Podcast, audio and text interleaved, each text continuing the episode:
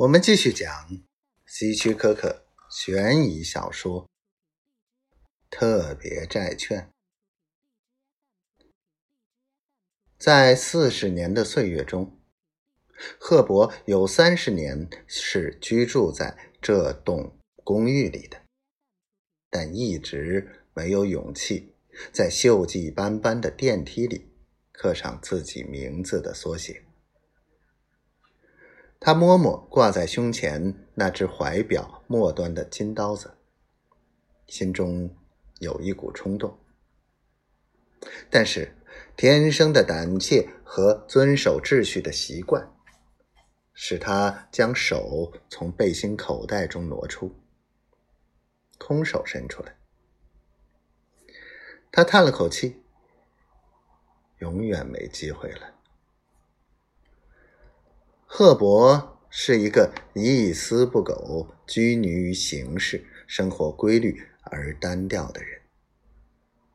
这天，当他步入清晨的阳光中，计划在日落前偷窃五十万元时，他也只给自己一个秘密的微笑。这天上午和平日一样。赫伯坐在第三车厢的后面，他的《纽约时报》整整齐齐的折叠成四分之一，试着用近视的双眼阅读新闻。到华尔街站的时候，赫伯和许多身穿黑色啊布基尼的西装、头戴圆领礼帽、手拿雨伞的人一起下车。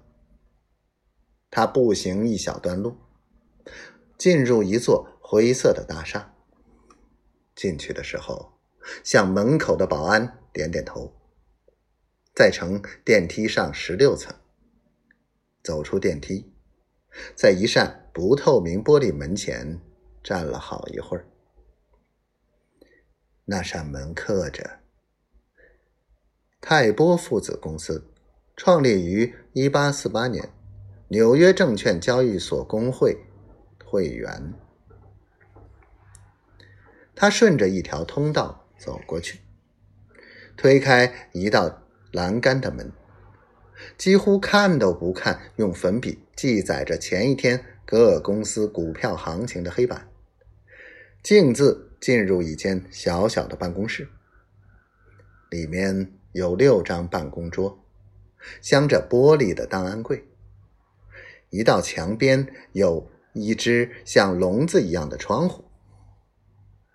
赫伯的办公桌和其他人分开着，以表明他在公司做了二十三年的资历。